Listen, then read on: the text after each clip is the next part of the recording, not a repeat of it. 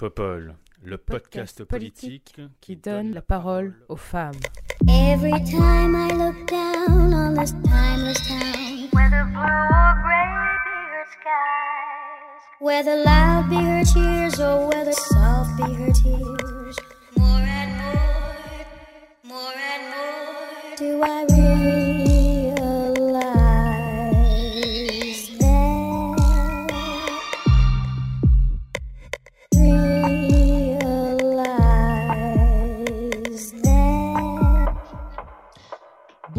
Bonjour, bienvenue sur ce deuxième épisode de la deuxième saison de Popol. Et pour ce deuxième épisode de la deuxième saison de Popol, j'ai le plaisir de recevoir Lucie Briat. Bonjour Lucie, Bonjour Léa, bonjour Victoria, bonjour Sarah.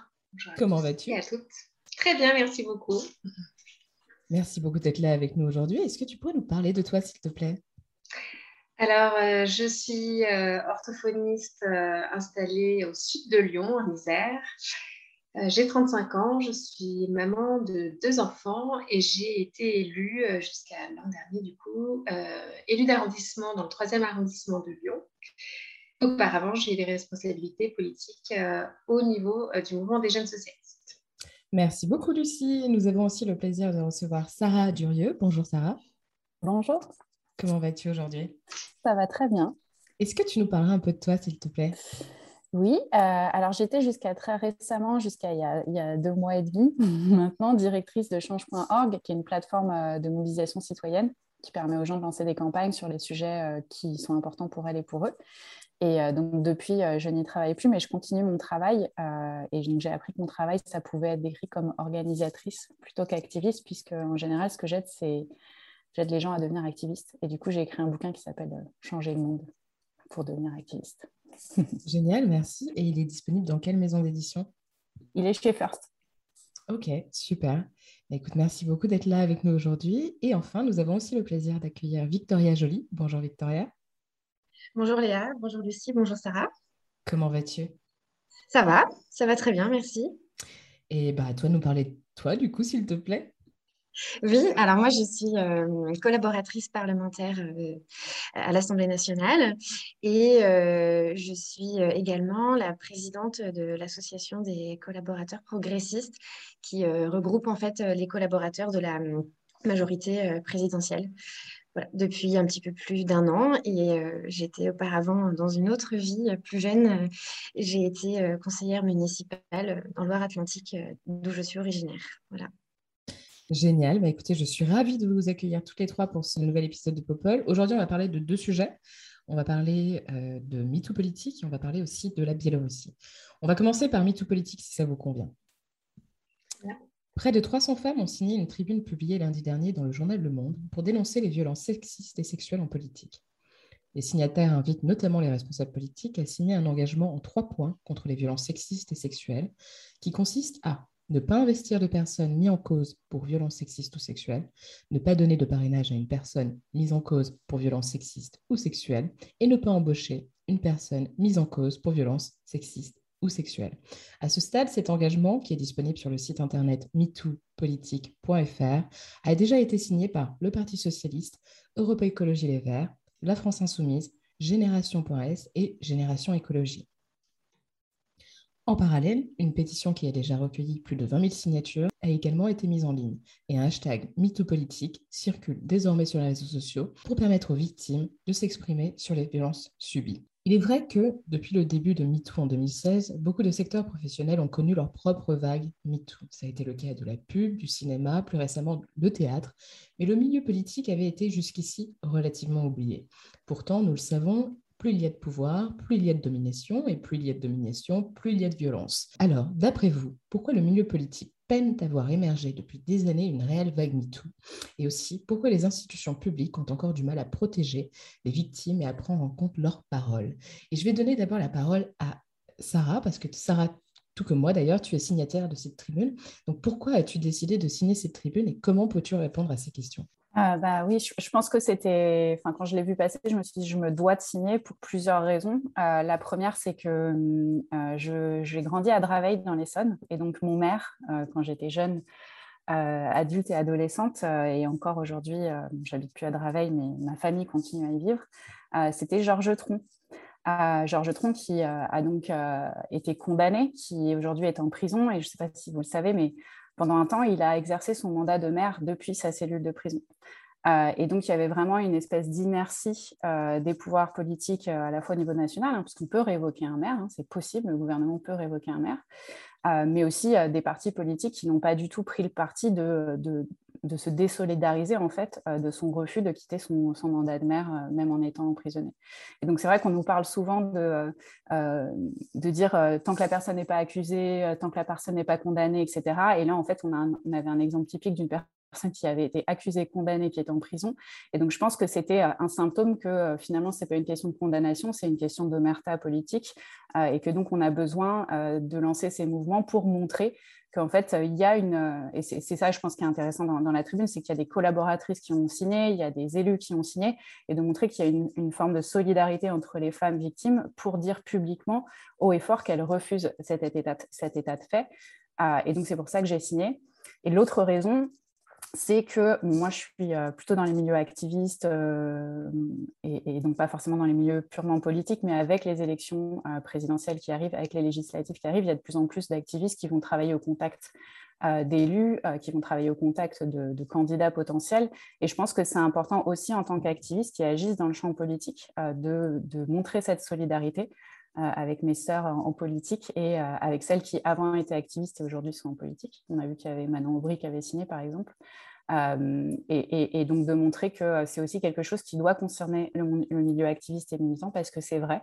Et d'ailleurs, sous le hashtag MeTooPolitique, on a vu des militantes de partis, enfin pardon, de syndicats, mais aussi d'associations qui ont aussi partagé des témoignages et ont dit que finalement ça existait aussi dans ce milieu-là.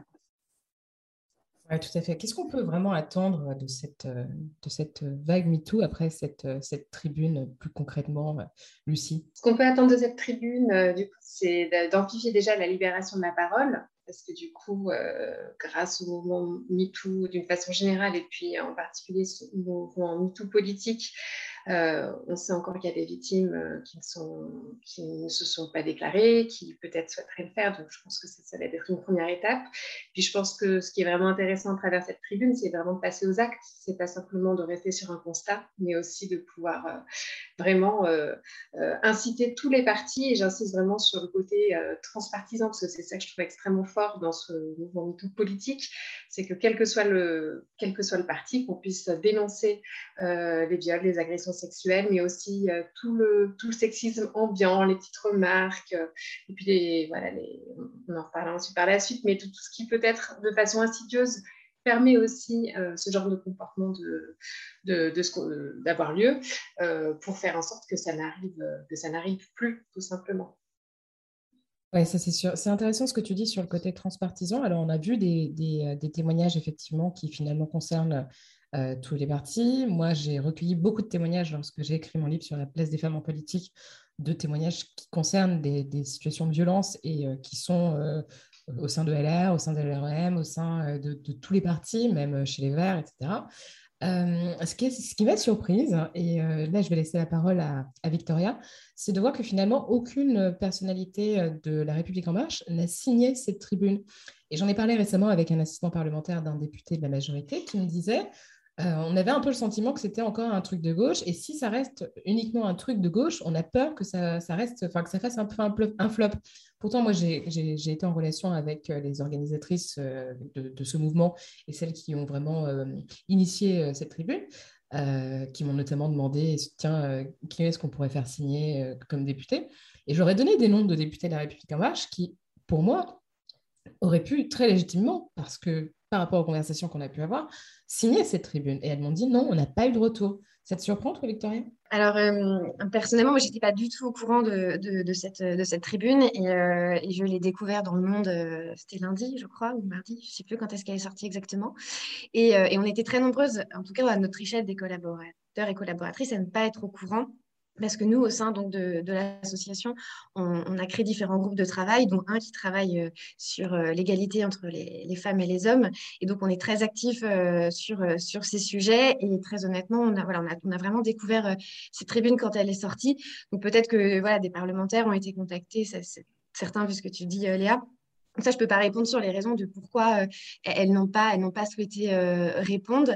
en tout cas, je partage ce que dit Lucie, euh, Lucie et Sarah, notamment sur le côté euh, transpartisan, c'est sûr que ce n'est pas du tout euh, un, problème qui d'ailleurs doit être uniquement porté par la gauche, si pour reprendre un peu cette, expression, c'est un, problème qui doit être porté vraiment par, par tous les partis. Mais moi, ce qui suite à cette tribune, j'ai écouté un, débat et j'ai trouvé ce débat très intéressant euh, entre Alice Coffin et Tristan Bannon. Je ne sais pas si c'était sur, BFM, je crois. Euh, ça durait 10 minutes et c'était très intéressant d'écouter les deux. Et quand j'ai écouté les deux, je me suis dit, je suis d'accord avec les deux. Euh, dans le sens où Alice Coffin avait un, avait un discours euh, vraiment en disant euh, tolérance euh, zéro, voilà, tous ceux qui sont mis en cause de près, de loin, écartés, quand Tristan Bannon disait oui, mais attention à la justice, et à bien respecter le droit et la présomption d'innocence, et, et en fait, accusation ne veut pas dire condamnation. Et ça, je trouve que c'est intéressant d'entendre ces deux points de vue, parce que d'un côté, euh, je comprends euh, Alice Coffin et je comprends euh, un grand nombre de féministes dont je peux faire partie, dont on est un peu énervé de, savoir en fait qu'au sein d'une collectivité, au sein d'un parti, telle personne, telle personne a des casseroles, telle personne, telle personne se comporte mal, mais finalement elle reste toujours dans le giron politique. Et donc, il y a un petit peu un petit côté de dire, mais mince, il faut les écarter. mais d'une certaine manière, moi, je reste aussi très attachée à la justice. Et d'ailleurs, dans la tribune, euh, c'est écrit euh, écarter les personnes mises en cause euh, et parfois condamnées. Mais mis en cause, ça ne veut pas dire condamné. Et c'est vrai que mon, volet féministe, parfois, voudrait dire, certes, quand on connaît quelqu'un qui est mis en cause, on l'écarte, mais je suis quand même très attachée à l'état de droit, à la justice, et je, je, pense que non, si on commence à aller là-dedans, c'est potentiellement aller vers un certain nombre de dérives. Par contre, ce qui, moi, ce m'intéresse, la question que je me, je me pose souvent, c'est comment se fait-il que euh, on saisisse aussi peu la justice ou que l'on ait aussi peu confiance dans la justice pour vouloir parfois faire peut-être même un peu justice de nous-mêmes euh, et demander à écarter euh, ces hommes problématiques. Et là-dedans, moi, je vois deux sujets et je, je serais intéressée de savoir si Lucie et Sarah partagent la même chose que moi. C'est d'un côté, la lenteur de la justice, je pense que c'est un vrai problème qui peut complètement dissuader. Quand on disait transpartisan, moi j'ai été concernée par une affaire. Euh, j'ai porté plainte en 2017 pour des faits euh, qui se sont passés en 2016. Mon procès en première instance a eu lieu en 2020, soit trois ans après. Et là, je suis en appel et j'ai toujours pas de date d'appel. Donc l'appel n'aura peut-être pas lieu avant 2022, soit six ans après les faits, soit cinq ans après avoir porté plainte. Et là-dedans, c'est sûr que quand on, moi, j'ignorais que ça allait prendre autant de temps. Aujourd'hui, je vais bien, etc. Donc, je, voilà, j'ai pas de conséquences, de séquelles par rapport à ça, mais euh, il n'empêche que c'est un parcours du combattant et c'est très pénible. Donc, ça, je pense que c'est un vrai problème, la lenteur de la justice, qui peut dissuader des femmes de porter plainte. Et deuxièmement, euh, il y, a un, tabou, une omerta sur les violences qui est vraiment lié au pouvoir et qui fait qu'on est dans un monde où euh, ce qui régit les codes de la politique, c'est l'influence, le pouvoir. Une personne qui a du pouvoir est à la fois respectée et à la fois crainte. Et on sait très bien, si on est une jeune collaboratrice qui n'avons aucun pouvoir, et d'ailleurs, à l'Assemblée nationale, je précise, nous sommes 54% de collaboratrices, donc, nous sommes majoritairement des femmes à exercer ce métier. Donc, oui, les femmes aiment la politique et oui, les femmes ont les compétences pour le faire. Mais euh, au final, euh, quand on, si on sait qu'on avait accusé un gros ténor politique qui a du poids, qui a de l'influence, euh, et ben on sait en fait qu'on va se mettre d'office à l'écart, qu'on va en fait à la fois, fois peut-être perdre notre boulot si on accuse directement notre employeur, et surtout en fait au moins momentanément mettre fin à notre carrière politique. Et certaines n'ont pas envie de ça, donc préfèrent parfois peut-être se taire et continuer. Oui, je crois que c'est surtout ça le, nœud du problème. Après, il y a, à mon sens, euh, un autre problème qui est celui des instances qui sont mises en place, des cellules d'écoute, etc., qui ne me semblent pas toujours très adaptées. Quand tu vois, par exemple, celle qui a été mise en place au Sénat en 2018, euh, pour qu'une plainte soit transmise au procureur, il faut que ce soit l'archer qui euh, la transmette. C'est un peu compliqué, sachant qu'il est lui-même concerné par certaines plaintes euh, qui ont été déposées depuis 2018, on comprend bien, euh, on n'est pas trop surprise de voir qu'au final, aucune des plaintes déposées dans cette, par cette, au sein de cette cellule n'a été, été transmise au parquet. Donc il y a quand même un gros problème. C'est pareil quand il s'agit de dénoncer des violences au sein d'un parti. Enfin, on le voit. souvent, les femmes qui décident de dénoncer des violences au sein d'un parti sont obligées de s'écarter du, parti, de se mettre en retrait parce qu'on leur dit ah, tu déconnes, on est en pleine période électorale, euh, tu jettes en fait euh, l'opprobre sur le parti, tu nous donnes une sale image, on n'a pas besoin de ça. Donc ça, c'est vraiment super compliqué. Et je ne sais pas, je n'ai pas les solutions, mais il serait quand même urgent de réfléchir à, des, structures qui soient davantage adaptées. Alors des solutions, si j'en ai, mais je n'ai pas la, solution euh, parfaite. Il faut qu'on y réfléchisse encore certainement, et d'autres doivent en avoir. Euh, des, structures qui permettent aux femmes, ne serait-ce que de parler. Parce que là, tu vois, tu dis, euh, et, je suis d'accord avec toi, la présomption d'innocence, c'est fondamental, mais aujourd'hui, en réalité, on se rend compte qu'il n'y a aucun espace pour ces femmes victimes de violences pour parler. Donc, les femmes se saisissent de l'espace qui reste, et aujourd'hui, c'est les réseaux sociaux. C'est le seul espace où finalement on peut parler rapidement, on peut être entendu, où on peut être écouté. Moi, j'ai lancé un appel à témoignage parce que je suis en train de travailler depuis des années sur un podcast sur les violences sexuelles en politique. Depuis euh, des mois, j'essaie de recueillir des témoignages, je n'y arrive pas. J'en ai quelques-uns, mais je n'ai pas eu euh, cette vague de témoignages que, je, que j'espérais en fait, parce que je sais qu'il y en a beaucoup des violences sexuelles en politique. Et en fait, depuis le lancement de la tribune et depuis MeToo, j'en ai plein. Donc ça veut dire qu'en fait, il y a ce besoin en fait de créer cet espace, il est nécessaire. Sarah, tu voulais réagir, je t'en prie. Oui, oui, merci beaucoup. Euh, justement, ça rejoint ce que tu es exactement en train de dire. C'est que je pense que hum, pour moi, dans ce débat euh, et, les arguments que tu as amenés à Victoria sur est-ce que la personne euh, dit vrai, en gros, est-ce que c'est seulement une accusation, est-ce qu'il peut y avoir une condamnation je pense que pour sortir justement de ce débat, qui pour moi n'est pas le bon débat, il faut se poser la question du côté systémique de ces violences. C'est-à-dire l'intérêt d'avoir des témoignages, comme tu le disais à juste titre, Léa, c'est que ça permet à des gens de se dire peut-être que moi aussi je peux parler. Donc il y a une, euh, je, dirais une fonction euh, thérapeutique et euh, de connexion avec d'autres personnes et d'inspiration, etc. pour d'autres. Mais je pense qu'il ne faut pas résumer ce, ce, qui se passe à de simples témoignages personnels. En fait, c'est un système qui fonctionne et ce système, il fonctionne pour des raisons précises. Et donc pour moi, ce système, c'est le système patriarcal, enfin on l'appelle comme ça ou, autrement, mais c'est cette idée que notre société a été organisée pour permettre à certains de bénéficier de certaines ressources et pas à d'autres. Ça, c'est vrai pour des femmes, c'est vrai pour des personnes non blanches.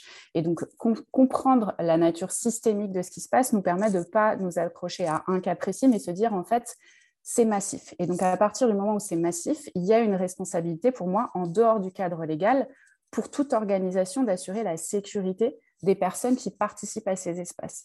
Et pour moi, en fait, un parti politique, sa responsabilité, c'est d'assurer une sécurité dans l'espace dans lequel euh, ses membres, ses sympathisants, ses militants, ses élus évoluent. Et donc, on doit sortir de la judiciarisation. Ça ne veut pas dire qu'il ne faut pas que les femmes portent plainte, qu'il ne faut pas que les auteurs soient condamnés. Et pour moi, dans le débat politique qu'on est en train d'avoir, il faut sortir de cette idée de la judiciarisation. Il faut poser la question du, du système. Et en ça, pour moi, la tribune est intéressante parce qu'elle dit on va, s'assurer que les partis politiques mettent en œuvre des systèmes pour que l'on sache qui sont les personnes problématiques, qu'elles soient jugées ou non. Ça ne veut pas dire qu'on jette l'opprobre publiquement sur elles, mais on ne leur assure pas des postures de pouvoir dans lesquelles elles vont pouvoir exercer ces violences. Euh, et pour moi, c'est fondamental de ne pas réduire ce débat euh, MeToo politique à est-ce que les gens doivent être condamnés, est-ce qu'ils ne doivent pas être condamnés, etc. Mais plus comment est-ce qu'on crée des systèmes, des espaces sûrs pour que les femmes politiques, euh, les assistantes euh, parlementaires, euh, enfin les collaboratrices, pardon, ou d'autres personnels politiques puissent le faire en toute, sécurité. Oui, c'est ça en fait, c'est vraiment assurer la sécurité, parce que ça peut dissuader en plus hein, des femmes de s'engager en politique, de se dire en fait, moi j'ai pas du tout envie d'être victime de violence. J'ai des témoignages de personnes qui m'ont dit je préfère ne pas y aller parce que j'ai peur en fait. Lucie, tu perçois les choses comment toi?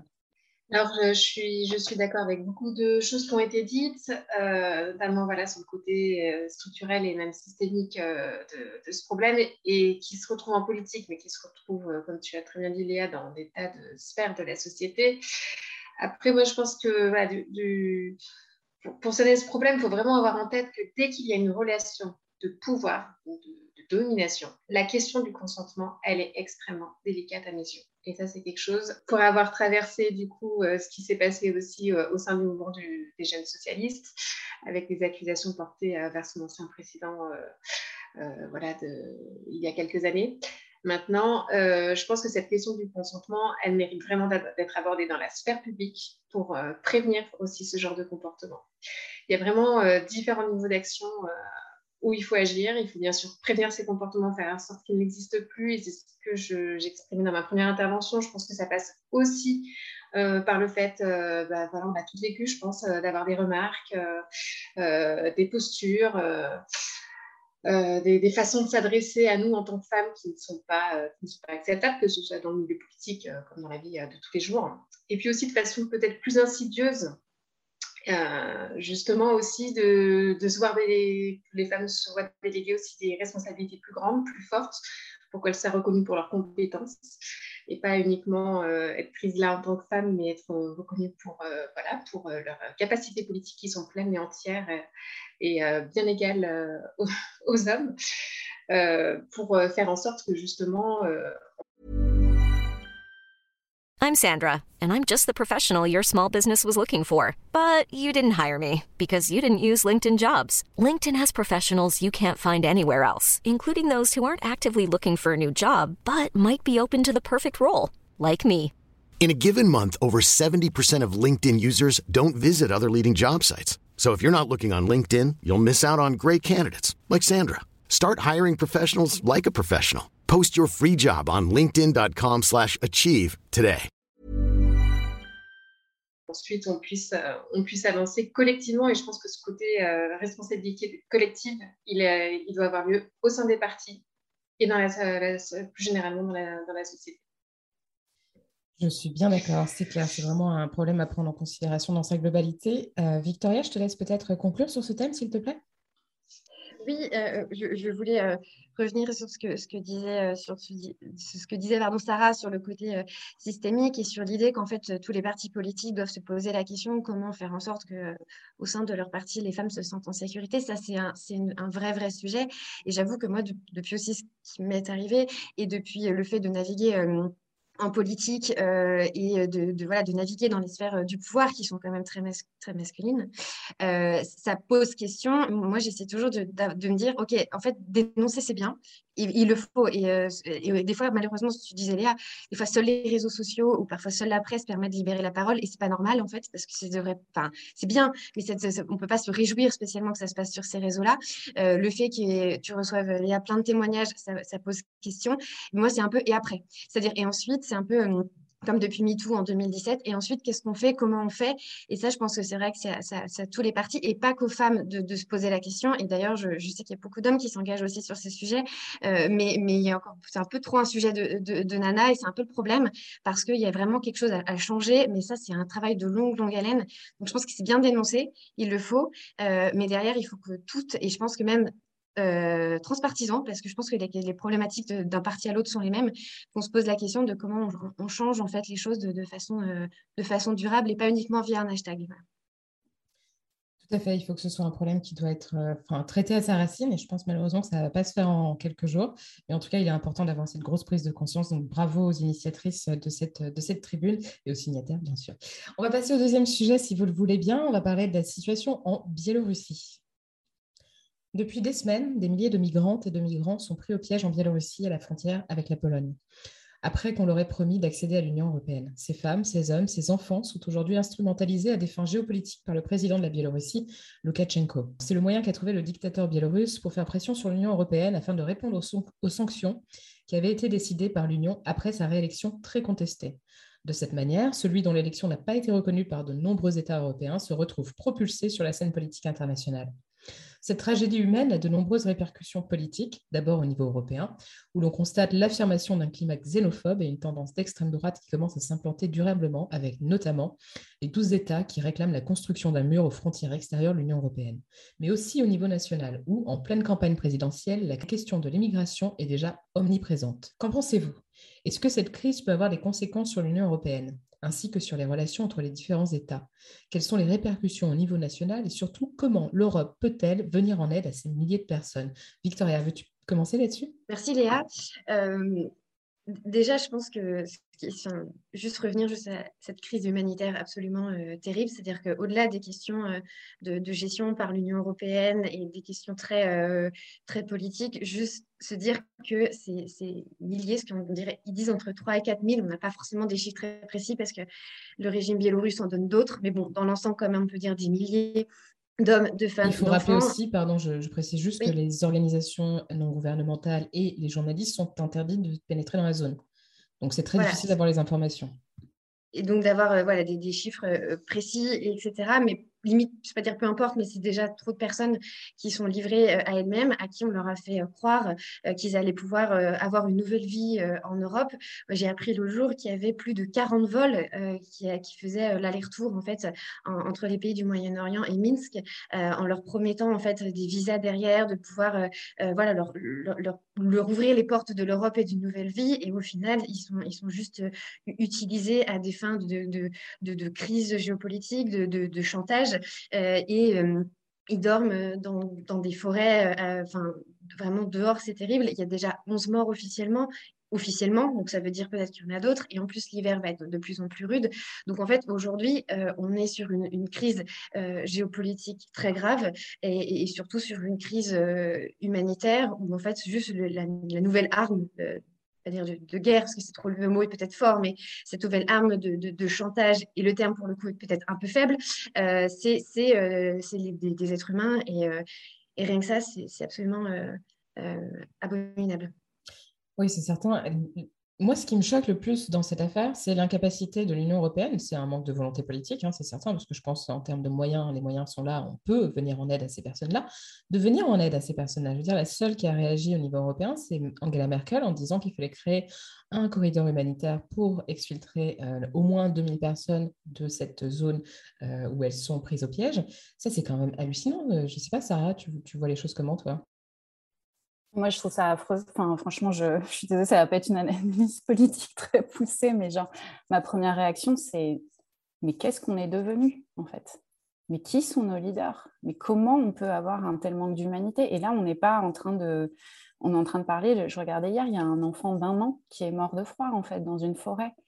Euh, il y a un homme qui a tenté de s'enfuir, qui a été tué par. Euh, euh, d'ailleurs, je ne sais plus si c'était du côté polonais ou biélorusse, enfin, on est en train de laisser des gens mourir euh, pour des raisons euh, qui, pour moi, me, dépassent. Enfin, vraiment. Et, moi, ce que ça, du coup, pour rentrer plus dans le, côté analyse politique, euh, ce qui me semble hyper intéressant à comprendre dans cette situation, au-delà de l'urgence humanitaire, c'est à quel point la présence de personnes réfugiées et migrantes est un, est un outil de pression politique euh, à partir du moment où on décide qu'accueillir des personnes qui sont en danger et qui fuient leur pays est un problème. C'est-à-dire que cette crise, euh, ça me fait beaucoup rire d'entendre des responsables européens dire euh, c'est une attaque hybride. Enfin, on est en train de parler de, juste de gens qui sont au port de l'Europe. Et en fait, je pense que euh, il a tout à fait compris ce qu'il fallait faire. C'est-à-dire qu'il euh, a dit, c'est quoi en gros le point faible de l'Europe? Eh ben, c'est leur xénophobie, c'est leur problème avec l'immigration. Et donc, cette crise politique, elle se résout d'une manière très simple, c'est arrêter d'avoir peur des personnes qui sont réfugiées et qui essayent de quitter des situations des pays dans lesquels il y a la guerre civile. On parle d'Afghans, on parle d'Irakiens, on parle de Syriens. Je pense qu'on est suffisamment conscient de ce qui se passe pour se dire que cette crise politique, elle se résout en une minute c'est d'arrêter notre xénophobie. Et je trouve que ça nous apprend beaucoup aussi pour euh, l'élection qui nous vient, c'est finalement notre racisme, notre xénophobie, non seulement elle est problématique moralement, non seulement elle affaiblit notre démocratie, mais en plus elle affaiblit notre potentiel de diplomatie internationale et notre capacité à faire respecter les droits humains à l'étranger. C'est-à-dire à partir de quand on peut donner des, leçons d'humanité à, des dictateurs qui sont au port de l'Europe quand nous-mêmes, on n'est pas capable d'avoir, de respecter le droit international? Je rappelle quand même que, enfin, je, regardais exactement ce qui se passait, mais il y a ce qu'on appelle des pushbacks, c'est-à-dire qu'on renvoie des migrants vers. Euh, en fait, c'est l'idée de, euh, de refouler ces migrants. Donc 90% des, je regardais des réfugiés qui ont été arrêtés côté polonais, ont été renvoyés à la frontière et laissés en pleine forêt. Et c'est pushback, donc ça s'appelle comme ça. C'est illégal au regard du droit international, mais c'est largement pratiqué aux frontières de, l'Union européenne. Donc à partir de quand, en fait, on peut exercer une diplomatie de la paix quand nous-mêmes sur notre territoire, on ne respecte pas le droit international, on s'affaiblit nous-mêmes. Moi, c'est ça que, au-delà de, du, je suis désolée, j'étais un peu longue et ça m'énerve énormément, mais au-delà de l'aspect humain, je pense qu'il y a une vraie question de géopolitique et comment est-ce qu'on peut exercer la paix dans le monde quand nous-mêmes, on n'est pas capable de respecter euh, des principes euh, tout simples. Oui, c'est clair. Ça, je suis tout à fait d'accord. Tu as mis le doigt sur quelque chose de très important. Euh, Lucie, toi, qu'est-ce que, qu'est-ce que tu perçois par rapport à cette, à cette situation et est-ce que tu penses que ça, ça peut avoir des répercussions sur notamment la campagne présidentielle? Alors, je vais essayer de faire trop de redites par rapport à tout ce qui a été dit, mais effectivement, je pense que la première question, quand j'entends des interventions de, responsables politiques de, différents partis, la première réponse, elle est humanitaire avant tout, parce que nous, on a peut-être le temps euh, de blablater, mais en fait, des personnes sont en train de mourir. Et euh, voilà, on en a parlé, des hommes, des femmes, des enfants, des personnes parfois porteuses de handicap, c'est extrêmement dramatique. Et euh, ce sont avant tout elles-mêmes euh, des victimes. Et ça, je pense que c'est important de le souligner. elles sont là, elles, ont été complètement instrumentalisées par le régime biélorusse. Du coup, vraiment, la première urgence, la première des réponses, elle est humanitaire. Donc ça, ça, me paraît essentiel à rappeler et j'ai l'impression qu'on le perd de vue parfois sous le terme les migrants. Euh, voilà, on parle des migrants, ils ne peuvent pas trop avoir eux-mêmes la parole, donc on, parle un peu à leur place euh, parce que malheureusement, ils n'ont pas non plus les moyens de pouvoir euh, exprimer toujours leur situation, comme tu l'as rappelé, Léa, les conditions d'accès à l'information sont extrêmement graves. Et euh, je disais même qu'il y avait une guerre de communication euh, aussi en Biélorussie par le fait que le gouvernement diffuse des images euh, à la télé d'État montrant des organisations biélorusses et que c'est vraiment très cynique comme comportement de leur part. Du coup, en montrant d'un côté, on amène des personnes migrantes aux frontières dans, un, voilà, dans un no man's land qui est terrible. Et ensuite, on fait en sorte de montrer que des ONG agissent. voilà, c'est la, Croix-Rouge, je crois, biélorusse pour pouvoir euh, les aider. C'est un comportement extrêmement cynique et absolument inhumain. Donc ça, c'est vraiment la, première chose. Bien sûr, ça montre euh, les, failles de, l'Union européenne aussi face à la montée bah, des comportements euh, xénophobes, racistes que, Sarah a largement développé. Et je pense que par rapport à l'écho aux élections présidentielles, et effectivement, c'est assez dramatique parce que du coup, c'est ça vient à un moment donné où de toute façon, euh, on sait que l'immigration, c'est un thème qui est surabordé, en tout cas à mon sens, euh, dans le débat politique, et que c'est aussi une façon de ne pas, de affronter euh, les vrais problèmes de cette violence, de faire en sorte qu'est-ce qui, de, de, combattre cette, misère humaine, qui est, je dis bien humaine parce qu'elle dépasse la question d'un État, même de l'Europe, et c'est une vraie question, et on parle en effet de, de peut-être 4000 personnes, alors effectivement, on n'a pas forcément des chiffres extrêmement précis. Mais du coup, euh, c'est vraiment dramatique que ça prenne cette place-là. Et là, il y a aussi une responsabilité qui est collective, qui est à la fois euh, des dirigeants politiques, mais également des médias, euh, pour faire en sorte que cette question soit traitée à sa juste valeur. Et moi, justement, dans ce qui a fait que je me suis poussée à l'engagement, ce sont les valeurs. Et moi, mes valeurs, ce ne sont pas celles de, de M. Zemmour, ce ne sont pas celles que j'entends non plus. Euh, voilà, quand je tombe sur euh, cinq minutes de débat au sein des Républicains, on ne parle que de ça. Euh, on a l'impression, voilà, il y, a toute une, bataille culturelle aussi autour de la question de l'immigration qu'il faut absolument combattre. Et non, il n'y a pas d'envahissement migratoire, non, il n'y a pas d'attaque. Et quand c'est repris en tant que tel, parfois sur certains médias, ben moi, ça me, fait, voilà, ça me fait terriblement peur et je pense que c'est important de pouvoir condamner cela c'est clair. Sarah, tu voulais, euh, tu voulais euh, ajouter une petite note d'espoir dans cette euh, discussion? je ne sais pas si ça sera suffisant, mais juste, du coup, je parle avec des, amis activistes polonais qui me disaient que, en fait, comme d'habitude, les citoyennes et citoyens sont là quand on a besoin d'eux, et donc parfois auto-organisés. Et donc, il y a des, apparemment des familles polonaises qui commencent à accueillir certaines de ces personnes qui sont bloquées directement dans leur maison, donc se mettant aussi en, dans l'illégalité. Euh, et donc, je pense que voilà, ça nous donne aussi une note d'espoir qu'on peut s'auto-organiser quand nos dirigeants ne savent pas euh, faire les bons choix. C'est clair. Merci beaucoup à toutes les trois de, votre, euh, de vos analyses très intéressantes sur ces deux thèmes. On va passer à vos actualités et on va commencer avec toi, Victoria. De quoi voulais-tu nous parler, s'il te plaît? Moi, je me suis dit que j'allais euh, vous parler d'un livre que j'ai lu récemment et qui peut faire un peu écho au premier thème euh, qu'on a abordé sur le mytho politique. J'ai lu un livre, je crois que je me suis à peu près étouffée une page sur deux. C'est La fabrique des élites des rails de l'auteur qui s'appelle euh, Iban Rice. je ne sais pas si je prononce bien, c'est un journaliste indépendant qui en fait a enquêté, et je vous conseille toutes les trois de lire ce livre, sur les écoles HEC, les DEC et les SEC, sur donc les, grandes, les plus grandes écoles de commerce de France, sur euh, euh, toutes les dérives, euh, et à la fois les dérives, alors c'est la culture du viol dans tout, dans tout ce qui est de plus magnifique, et également, en fait, la, façon dont ces écoles, mais c'est surtout même les associations dans ces écoles qui, ont, qui, sont très très importantes et qui, en fait, qui régit en fait un peu l'école et ces écoles, comment c'est organisé? Et beaucoup, j'ai été très choquée de voir en fait que que les jeunes qui sont dans ces, écoles, qui sont entre 20 ans et 23 ans, c'est quand même souvent en général une période où on se construit, en fait, pendant plusieurs années, sont soumis à énormément d'humiliation, de mépris, euh, d'agression, euh, et euh, finalement tout ça dans une forme d'impunité, vraiment dans une forme d'impunité totale. Et ça m'a énormément questionnée parce que je me suis dit, ces, jeunes-là sont aujourd'hui et demain vont être les, dirigeants, parce que quand on a fait ces écoles-là, on est amené à avoir des postes de cadre très hauts. Et je me dis comment ils ont été, pas forcément formés au sens académique, mais construits aussi mentalement. et quand on est humilié, quand on leur dit au quotidien qu'ils sont rien, qui sont obligés de passer des tests super durs pour entrer dans une asso. Et, euh, et, voilà, en plus de tout ce qui est culture du viol, mais ça limite, limite on, s'en doutait, mais j'étais très frappée sur le côté humiliation, mépris. Et je me dis, ces nouveaux, ces futurs cadres euh, dirigeants, mais comment ils vont conduire en fait euh, leurs entreprises, comment ils vont diriger, comment ils vont manager. Et quand on disait tout à l'heure qu'il fallait reprendre le problème un peu à la source, euh, et je, pense que là, il y, a une, grosse source à creuser. Et en tout cas, je vous conseille ce livre. Alors, c'est vraiment une enquête journalistique, mais il, questionne beaucoup comment on, forme une partie de, de, ceux qui vont nous diriger demain. Et ça en dit long sur ce qui peut ensuite se passer quand on est davantage euh, adulte, que ce soit dans le monde de l'entreprise, mais également dans le monde, politique. C'est mon conseil lecture du jour. Merci beaucoup, Victoria. Et on peut aussi dire que c'est valable pour des écoles comme euh, Sciences Po. Euh, moi, même à, Assas, hein, je l'ai vécu.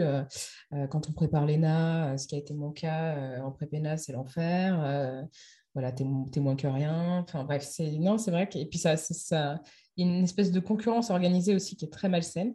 Donc, euh, ouais, je crois que tu as raison. Ça, ça, peut laisser, à mon avis, des traces sur, euh, sur certains et certaines après euh, dans, leur, dans, leur carrière, dans leur carrière professionnelle. Merci beaucoup. Sarah, de quoi voulais-tu nous parler, toi? Alors, je voulais vous parler des mam activistes, qui est un mot que j'ai inventé hier soir, donc vous m'en voulez pas, c'est un peu tu l'as déposé, tu l'as déposé, Eline Je ne l'ai pas déposé encore. Je ne suis pas sûre que ça vaille le coup. En gros, je voulais vous parler des mamans activistes. Et alors, pourquoi je voulais parler de ça? C'est parce que euh, après dix ans à, travailler chez Change.org, au bout de dix ans, enfin, j'ai convaincu ma mère de lancer une campagne euh, pour sauver la forêt de Sénart à côté de laquelle elle vit, euh, qui est une des plus grandes forêts d'Île-de-France et dans laquelle il y a régulièrement des coupes euh, qui euh, servent à l'exploitation du bois qui a, qui a pour but d'être euh, beaucoup exporté d'ailleurs. donc c'est une exploitation de manière commerciale de la forêt. Je ne vais pas rentrer dans le détail, mais juste je trouve ça génial parce qu'elle, qui justement n'était pas une activiste très engagée, a vraiment décidé de se mettre à fond. Elle est devenue experte du sujet. Ils ont monté une coalition avec les sept forêts d'Île-de-France. Ils ont fait un appel des forêts. Enfin, en gros, elle m'inspire trop et je me suis dit, ma maman n'est pas la seule. Et je ne sais pas si vous avez vu, mais il y a quelques semaines, il y a eu une action qui a été menée par des militants de Alternativa. Euh, et donc, c'était au, Climate Finance Day. Je ne sais pas si vous avez vu, il y a eu le, speech de Bruno Le Maire a été interrompu par des activistes qui ont dit en fait euh, la finance c'est quand même l'outil principal l'orientation en fait de nos fonds vers des projets qui n'ont pas un impact négatif euh, sur l'environnement c'est quand même le meilleur outil pour faire changer les choses et donc ils ont mené une action là-bas et euh, parmi les personnes qui menaient cette action, il y avait la maman euh, d'une militante d'Alternativa euh, qui s'appelle The Real MC, que vous pouvez suivre sur Twitter, et donc qui a été mise en garde à vue pour avoir interrompu cette, cette action. et donc, elle a, elle a expliqué en quoi sa mère, elle était hyper fière que sa mère soit présente sur cette action, etc. Et je trouvais ça hyper intéressant de voir comment nos mères, qui sont toujours les images de douceur, de protection, peuvent aussi devenir des, des protectrices de notre avenir en devenant des activistes euh, et du coup, moi aussi, ça fait conseil de lecture. Là-dessus, je voulais vous parler euh, du livre de Fatima Wassak, et en particulier parce qu'elle a subi euh, beaucoup d'attaques cette semaine, et pour des raisons que je pense qu'on aurait du mal à, s'expliquer nous. mais en gros, elle, elle, a développé un livre, une théorie politique qui est absolument fascinante dans son livre qui s'appelle La puissance des mères. Euh, donc, je vous conseille vraiment de le dire. Et en gros, elle dit, elle dit que les mères sont toujours des enfants, qu'elles défendront leurs enfants quoi qu'il arrive, et qu'en ça, elles deviennent aussi des sujets politiques quand elles assument de défendre l'avenir de leur enfant et pas juste de jouer un rôle de tampon entre euh, ce que les institutions, euh, souvent d'ailleurs racistes, etc., nous demandent de faire envers nos enfants et ce que nous, on fait pour protéger nos enfants. Donc, je voulais faire un big up à toutes les mamas activistes aujourd'hui et leur dire de continuer. C'est génial. Merci beaucoup, Sarah, pour, euh, pour ces éléments et puis pour les petits conseils de lecture aussi. Merci. Lucie, de quoi voulais-tu nous parler, toi, s'il te plaît? Alors, j'avais également un conseil euh, lecture à vous donner, mais du coup, euh, voilà, je vais, je vais improviser et je voudrais simplement adresser un message de soutien aux sages-femmes, voilà, qui ont été en grève il y a peu de temps, un métier dont on parle peu. Elles sont peu nombreuses en France, il me semble 20 000, 22 000 de, de mémoire, mais en tout cas, bah, euh, vraiment, c'est peu de professionnels de santé et elles sont ô combien importantes au sein du système hospitalier et elles ont des conditions de travail extrêmement difficiles avec euh, des horaires, hein, soit en hôpital, mais aussi euh, voilà, en libéral pour des rémunérations qui sont absolument, à mon sens, indécentes par rapport aux responsabilités qu'elles ont. Et voilà, du coup, ça fait écho à plein de, plein de choses dont, dont on a évoqué de façon voilà, euh, de, façon plus large dans notre débat de tout à l'heure, mais je voudrais juste leur adresser un, message de soutien parce que c'est une profession que j'ai découverte euh, ces dernières années et vraiment euh, pour laquelle j'ai énormément de respect. Ce sera le mot de la fin. Merci beaucoup, effectivement. Big up aux sages-femmes et euh, on les soutient dans leur, euh, dans leur combat et on les remercie d'être là au quotidien aussi parce qu'effectivement, c'est un métier qui est très important. Merci beaucoup à toutes les trois d'avoir, d'avoir participé à cet épisode de Popol. J'ai été ravie de vous accueillir. Je vous souhaite une très belle journée puis on va à la manif. This is the story of the one. As a maintenance engineer, he hears things differently. To the untrained ear, everything on his shop floor might sound fine, but he can hear gears grinding or a belt slipping. So he steps in to fix the problem at hand before it gets out of hand. And he knows Granger's got the right product he needs to get the job done, which is music to his ears. Call, clickgranger.com, or just stop by. Granger, for the ones who get it done.